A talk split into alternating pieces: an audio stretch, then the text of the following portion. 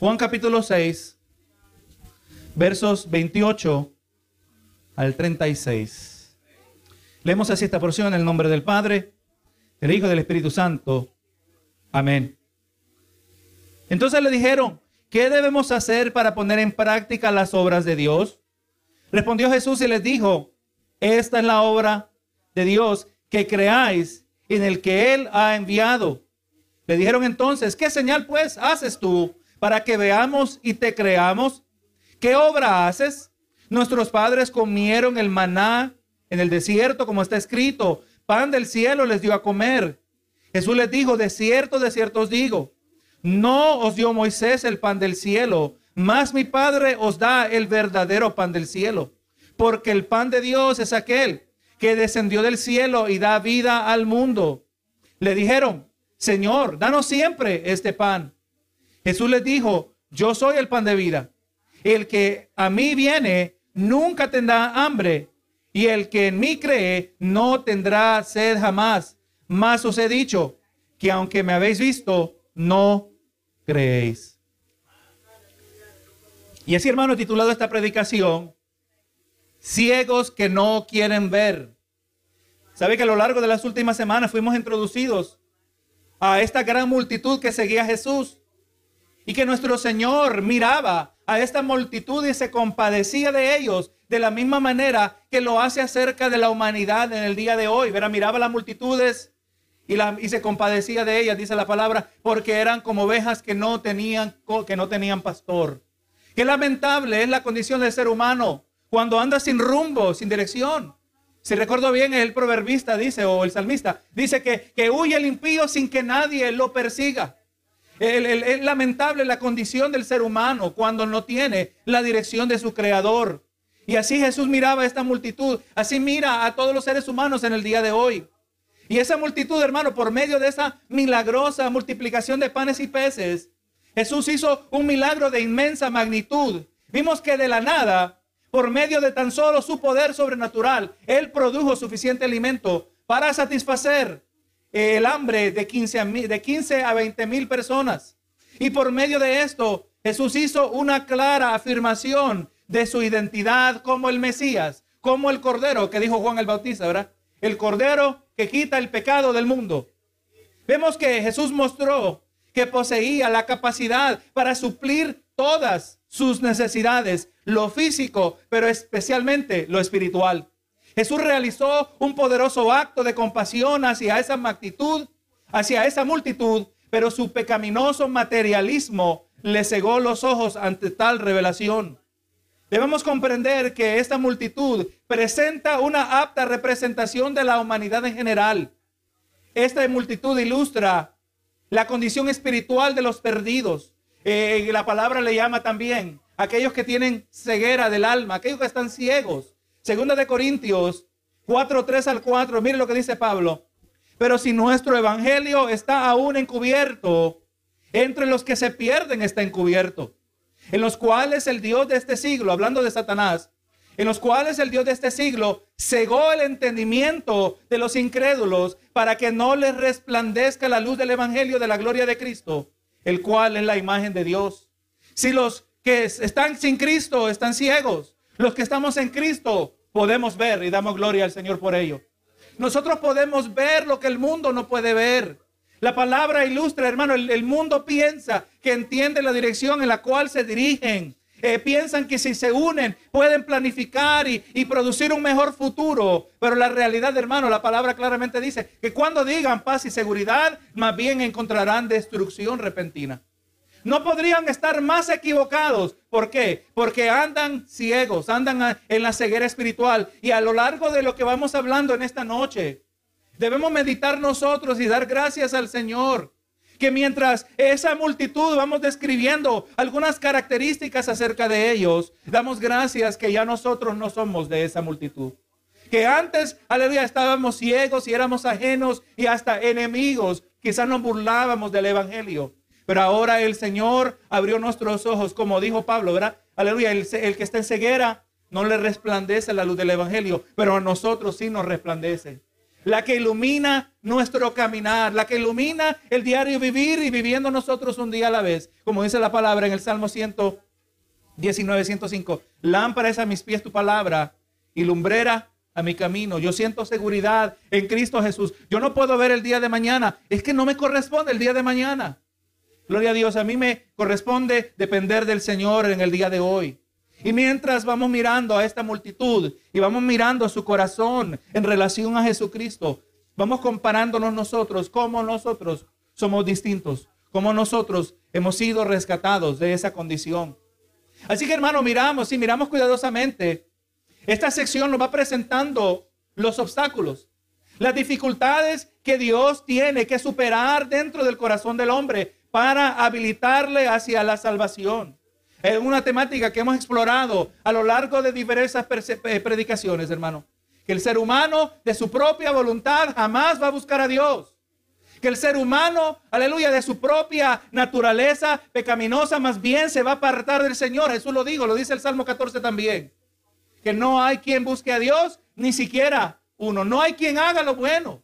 Todos somos malos. Y la razón por la cual usted y yo estamos aquí ha sido por intervención divina ha sido por intervención de parte de Dios, donde Él ha tornado nuestros duros corazones de piedra, ciegos, insensibles, y nos ha vuelto sensibles a la voz de Dios. Hermano, vamos mirando, vamos a mirar los obstáculos que se nos presentan aquí en relación a esta multitud. Obstáculos que tienen que ser superados de parte de Dios para producir vida donde hay muerte. Y a través del Señor habilitar el corazón para la salvación, así podremos comprender la gracia y misericordia de Dios al ofrecernos salvación. Y es importante que podemos, que debemos comprender cuán oscuro y cuán ciego es el corazón humano. Que aun cuando el ser humano recibe una clara revelación del Salvador, el ser humano es incapaz de creer.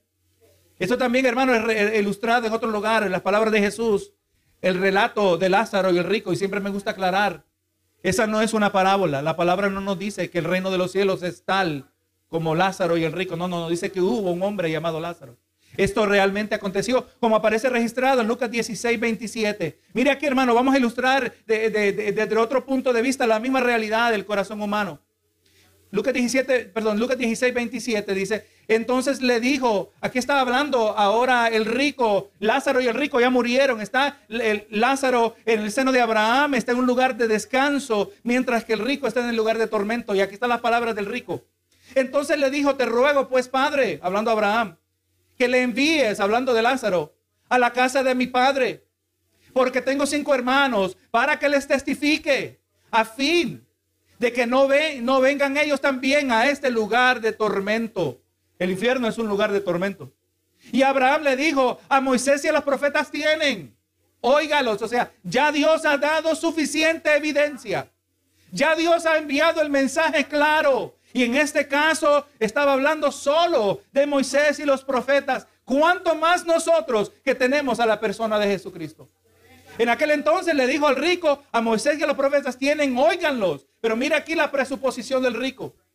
Entonces dijo, no, padre Abraham, pero si alguno fuere a ellos, de entre los muertos se arrepentiría, arrepentirían. O sea, si ellos pudieran ver a este que se había muerto, lo ven resucitado, seguro que van a creer.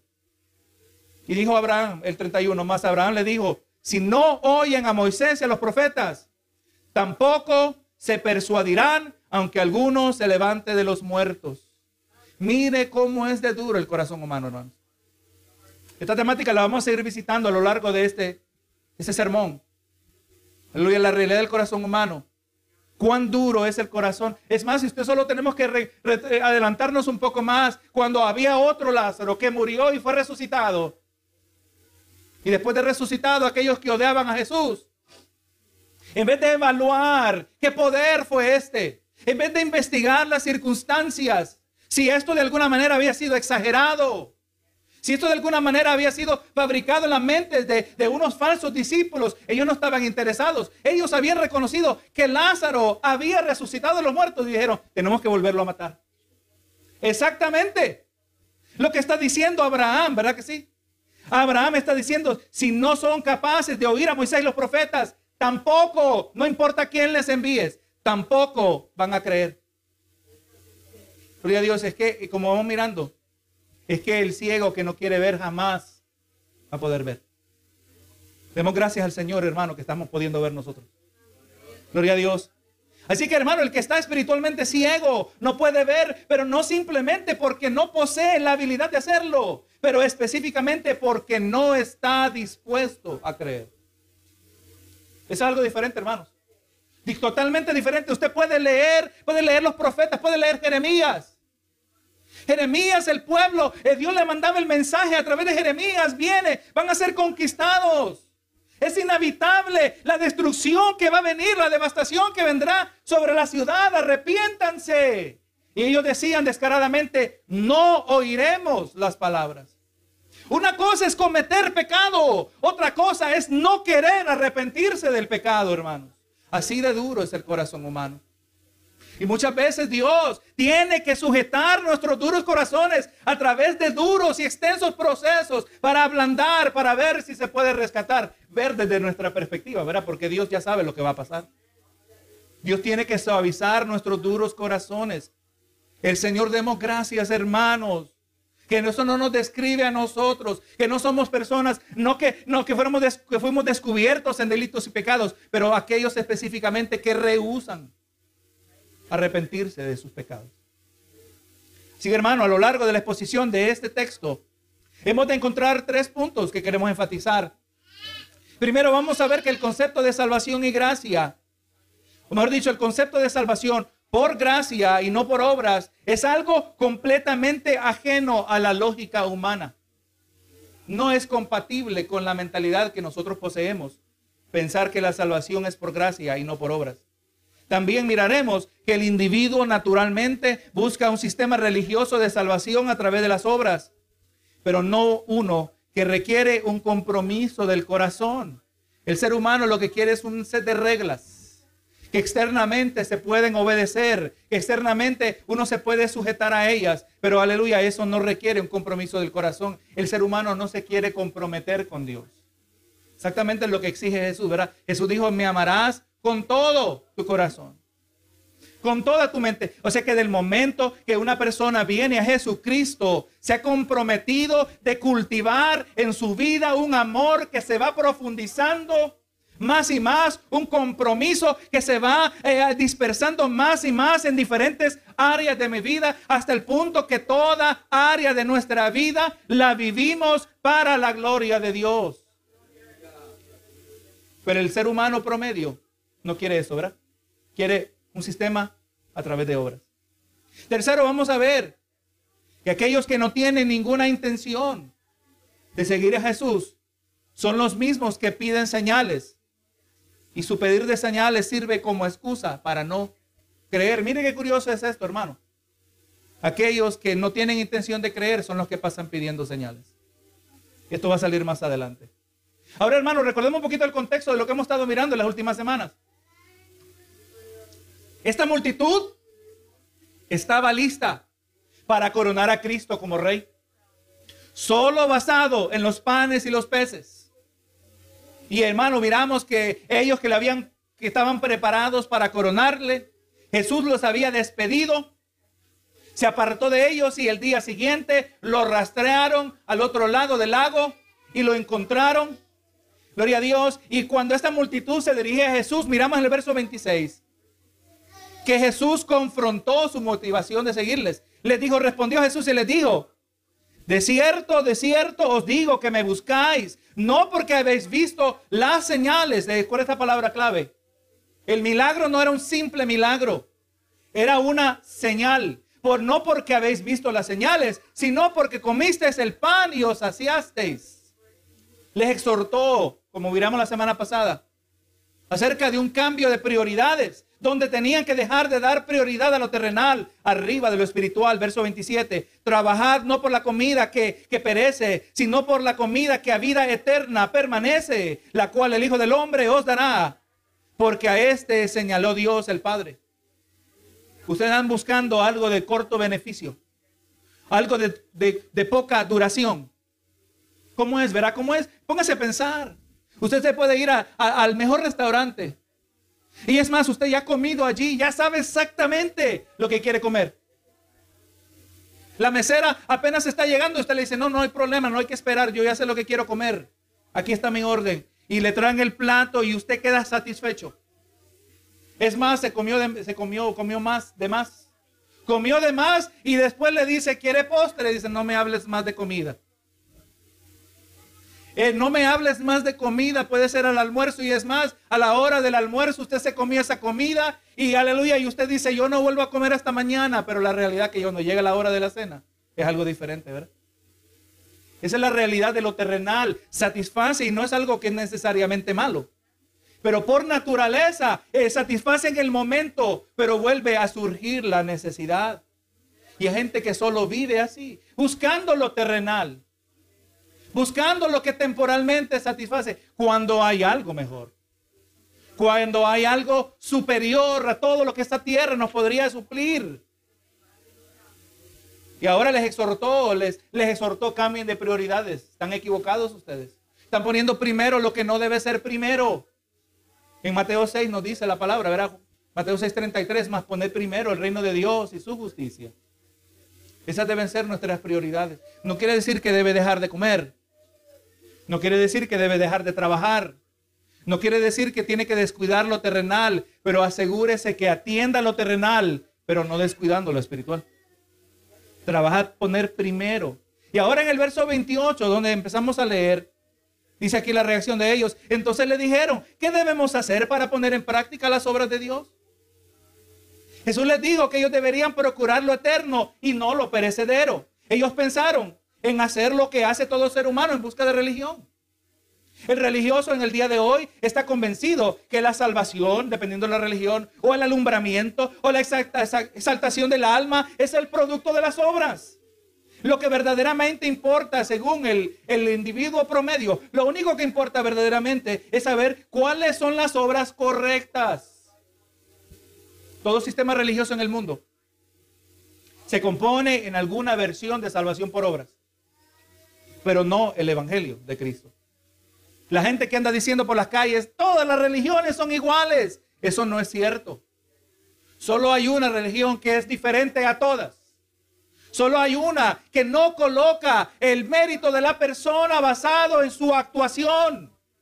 Solo hay un eh, sistema de creencia que coloca toda la responsabilidad en aquel Dios que tomó el lugar del ser humano. Y simplemente el hombre lo único que tiene que hacer es creer. Y lo digo el simplemente entre comillas.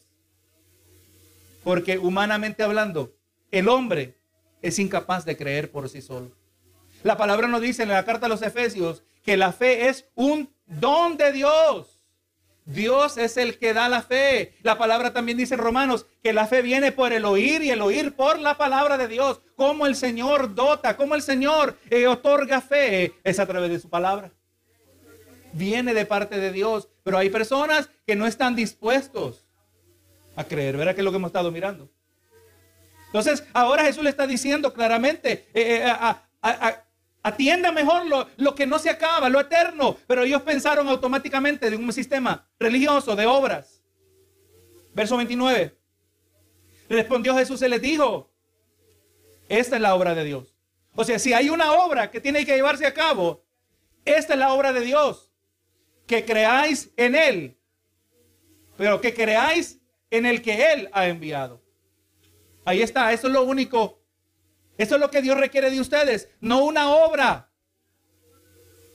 Pero que depositen su confianza en el que ha sido enviado de Dios. Que creyesen en que Jesús era el enviado de Dios. Y notemos, hermanos, que de este punto en adelante el tono de la interacción empieza a cambiar. Se podría imaginar el día anterior, las multitudes, no conocemos eh, eh, eh, los detalles, quizás muy alegres. Recuerda, hermano, ya aquí eh, el capítulo 6 de Juan no, nos coloca quizás en una segunda, una segunda parte del ministerio, el segundo tercio del ministerio de Jesús, el segundo año. Ya para este entonces Jesús ha hecho muchos milagros. Ya ha tenido varias experiencias los discípulos con él. Han visto grandes expresiones de poder y la gente muy alegre seguía a Jesús. Porque Jesús no ofrecía nada malo, ofrecía cosas buenas. Pero ahora esa alegría se empieza a desvanecer. Ahora que el pecador es confrontado en su pecado. Vemos algo diferente. Porque una cosa es buscar algo que no requiere compromiso. Otra cosa es creer que Jesús fue el enviado. Ahora Jesús está requiriendo algo de ellos. Dice el 30. Le dijeron entonces, ¿qué señal? Pues haces tú para que creamos, para que veamos y te creamos. ¿Qué obra haces? Hermano, ¿qué es lo que le hacía falta a esta gente? ¿Será que el milagro de los panes y los peces no era suficiente? El verso 26 nos dijo que este milagro fue una señal, no era un cualquier milagro. No era Jesús sanando a una persona en una casa donde nadie, sino solo los miembros de la familia se percataron de lo que Dios había hecho. No, este era un milagro visible. Era un milagro diseñado para ser visible. Un milagro experimentado por miles y miles de personas. No fue algo que ocurrió a un segundo y se desvaneció. No, no. Ellos activamente estaban comiendo el pan y comiendo el pez. Y yo no sé usted, pero si hubiera estado yo en la multitud, yo hubiera estado. ¿Y cómo le habrá hecho? ¿Cómo le habrá hecho? Porque yo veo que, que mete la mano y vuelve a sacar. Y yo vi lo que había antes, que lo que comenzaron solo eran unos panes y peces. ¿Cómo le hará? O sea, ellos estaban activamente experimentando el milagro. Yo no sé usted, pero yo hubiera sido de los primeros y al comer y mi paladar haber gustado, el pan como recién hecho, el pez mejor cocido que había probado, aleluya, y al ver mi reacción, después de haber terminado, yo voy a estar mirando a ver cómo reacciona el otro. Y a ver, voy a verle, vamos a verle la cara a aquel cómo reacciona, a ver si reacciona igual que yo. O sea, hermano, este milagro se experimentó por un tiempo prolongado. Gloria a Jesús, era una señal. Gloria a Dios. Y esta era una Señal que desde la perfecta sabiduría divina, su milagrosa alimentación debía haber sido suficiente para ellos. Aquí están ellos pidiendo señales. Aquí Jesús está específicamente identificándose como el Salvador. Identificándose como aquel que ha venido del Padre. Y aquí ellos están diciendo, dame otro truco. Hazme algo bonito. ¿Qué señal haces tú? Ellos quieren más. Qué exigente es el corazón carnal del hombre. Como que si al creer en Dios le estamos haciendo nosotros un favor a Él. Como que si Dios está desesperado de convencernos a nosotros que le sirvamos. Pero hermano, como que para convencernos ahora tenemos que evaluar las opciones. Tiene que presentarnos un producto mejor. Bueno, Señor, ¿qué me ofreces tú? Porque en el día de hoy es, eh, si tú me haces más milagros, pues yo sí te sigo a ti, o mejor sigo a Buda, o me hago musulmán. ¿Qué ofreces tú? Me puedo hacer hindú, o una combinación, me puedo hacer de la nueva era, me puedo hacer espiritista. ¿Qué, qué ofreces tú? Es lo que están diciendo ellos. ¿Tienes algo mejor? Mire cómo es el corazón. Hermano, la gente, le voy a decir que en el día de hoy, en la iglesia promedio, ha dejado de ver el Evangelio como el precioso regalo de Dios a una audiencia sin mérito, de mérito. Le voy a decir que si en ocasiones usted sale de este lugar, igual que yo, dice, Señor, yo no merezco nada. Pero al mismo tiempo sentirnos tan bajos y al mismo tiempo sentirnos tan agradecidos, entonces estamos captando correctamente el Evangelio.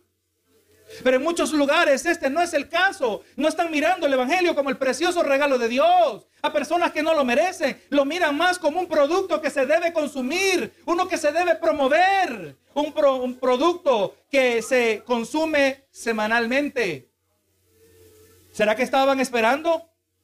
La multitud en aquel entonces, usando el, lenguaje de hoy, estaban esperando que Jesús le sacara el conejo del sombrero. Y entonces así habrían de creer.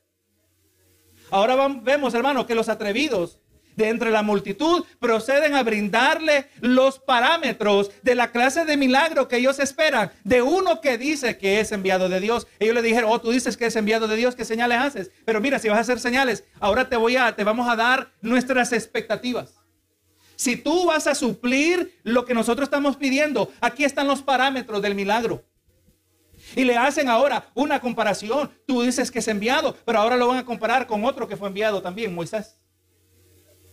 Todo esto con el fin de ahora exigir las credenciales de Jesús como el enviado de Dios, como ya Jesús se mencionó a sí mismo en el verso 29. Hemos de ver que en esta multitud lo que parece ser un patrón, que aquellos que piden señales muchas veces son los mismos que no tienen ninguna intención de creer. Los más exigentes son los que menos se puede esperar de ellos. O sea, ya ellos le pidieron una señal. Lucas 11, 16 nos habla de otra ocasión. Dice, otros para tentarle le pedían señal del cielo. Esa no era una señal para creer. Mateo 16, 16 1. Vinieron los fariseos y los saduceos para tentarle y le pidieron que les mostrase señal del cielo. Ya nosotros sabemos que los fariseos ni los saduceos querían creer. Mateo 12, 38 y 39. Entonces respondieron algunos de los escribas y los fariseos diciendo, Maestro, deseamos ver de ti señal. Y él respondió y les dijo, aquí afirma lo mismo, en la generación mala y adúltera demanda señal, pero señal no le será dada, sino la señal del profeta Jonás. O sea, mira aquellos que pasan pidiendo señales. Y somos los, quizás los mismos que no quieren creer, que rehusan en creer. Hermano, como vamos a ver, bienaventurado el que no tiene que ver para creer. Bienaventurado usted que está aquí, que firmemente entrega su vida al Señor y usted no está dependiendo del siguiente milagro para saber si sigue a Jesús. Ya en su vida personal usted ha comprobado, porque ahora usted entiende, puede identificar lo que se siente ser perdonado de nuestros pecados podemos identificar lo que significa ser lavado con la sangre preciosa de Jesús que quita la culpabilidad de nuestro pecado. Y ahora, como dice Romanos, justificados pues por la fe, tenemos paz para con Dios por medio de nuestro Señor Jesucristo. Ahí está la evidencia de que la sangre de Cristo quita el pecado. ¿Por qué? Porque tenemos paz para con Dios y no andamos pidiendo señales. Yo tengo lo, en Cristo, yo tengo lo suficiente para creer. Aquí están los parámetros. Verso 31. Nuestros padres. Yo me puedo imaginar quizás alguna tonalidad arrogante de esta persona. Nuestros padres comieron el maná del desierto. Como está escrito, pan del cielo les dio a comer. Ahora ellos ahora introducen en la discusión al mayor profeta de la historia de Israel. Porque era mayor porque Moisés hizo grandes hazañas, hermanos. Recuerda, ¿verdad? Él le dijo a las varas, al agua que se separara y se separó el agua. Y cruzaron el mar en seco. Fue a través de Moisés que Dios obró los grandes milagros, las, diez plagas que vinieron sobre Egipto. Dios le dio victoria al pueblo de Israel contra sus enemigos, eh, siendo dirigido por Moisés, el gran profeta. Y podríamos agregar más a los credenciales de Moisés, indudablemente, Moisés era el mayor profeta que ellos habían conocido, aunque ahora nosotros tenemos la bendición de entender que el mayor de todos los profetas era Juan el Bautista. Pero en la mentalidad del judío promedio, este era Moisés. Y ahora había presentando a Moisés con sus supuestas credenciales, empiezan a torcer los detalles de los eventos de la historia de Israel. Y ahora están diciendo que fue el gran profeta Moisés que hizo que descendiera pan del cielo, el maná, como aparece registrado en el libro de Éxodo. Un milagro constante, un milagro diario. Cada uno, hermano, vamos a decir, ahí no se necesitaba la pirámide de la nutrición como tienen aquí en el día de hoy. Le voy a decir que ese maná estaba perfectamente balanceado, perfectamente nutritivo. Todo lo que ellos necesitaban era vitamínico. Tenía proteína, tenía carbohidratos, tenía todo lo que ellos necesitaban. Y aún viendo que el pueblo de Israel que recibía todo lo que ellos necesitaban, también ellos se quejaban contra Dios. Así somos nosotros, hermanos, sin Cristo. El Señor nos ayude, que no se quiera despertar en nosotros el viejo hombre, quien debe estar muerto. Tenemos que estar haciendo morir al viejo hombre, porque si no se nos sale el viejo israelita, el que se queja con Dios, el que recibe la provisión de Dios, el que se vuelve ciego al mover de Dios. Y ahora están diciendo que fue el gran profeta, ¿verdad? Que hizo que descendiera el pan. 32. Y Jesús les dijo, de cierto, de cierto os digo, no os dio Moisés el pan del cielo, más mi Padre os da el verdadero pan del cielo. Ahora Jesús corrige la errada versión e interpretación de los eventos. Cuando más bien ellos, en su veneración del profeta, habían elevado a, a Moisés como el dador del maná, porque hermano, Moisés era muy popular. Asombrosas son las cosas que Dios había hecho y lo habían elevado en sus mentes como el que daba el pan. Pero hermano, este pan no tenía nada que ver con el aspecto eterno del alma. Y es aquí donde vemos una importante distinción. Jesús está hablando de algo completamente distinto. Ellos todavía siguen pensando a nivel terrenal. Aún el maná, si cogían demasiado, te agarraban demasiado, se amanecía podrido, ¿verdad que sí? Y tenían que recolectarlo de nuevo el día siguiente. Aún el maná se dio lugar al hambre para el día siguiente, para la siguiente comida. Jesús está hablando de algo de más grandes repercusiones, pero ellos siguen pensando en lo terrenal, algo que no tiene que ver con el alma. Verso 33, porque el pan de Dios, ahora Jesús aclara el detalle, porque el pan de Dios es aquel que descendió del cielo y da vida al mundo. Así que hermano, ahora Jesús retorna el enfoque de la conversación a donde verdaderamente pertenece. Jesús está diciendo que el pan no es algo, pero es alguien. 34. Le dijeron, Señor, danos siempre este pan. Esta petición pareciera aquí indicar que la multitud estaba empezando a entender a Jesús. Pero hemos de ver que este no es el caso. Hemos de ver que ellos solo quieren un poco más de lo que habían recibido el día anterior. Ellos no estaban interesados en algo tan importante como la salvación de sus almas, en la satisfacción de su ser interior. El término de hoy, Jesús, hermano, les ofrece, les, ofrecía también una nueva calidad de vida. Pero ellos más bien solo que lo que querían es arroz con frijoles, arroz con habichuelas. Jesús les está dando lo mejor que se le puede dar al ser humano. Y ellos no querían eso, ellos querían arroz con frijoles. Qué lamentable. Hermano, ¿alguna vez a usted le ha pasado que usted con un profundo sentir en su corazón le presenta el Evangelio al vecino? Le presenta el Evangelio al compañero de trabajo. Le presenta el, el Evangelio a la persona que se encontró en la tienda.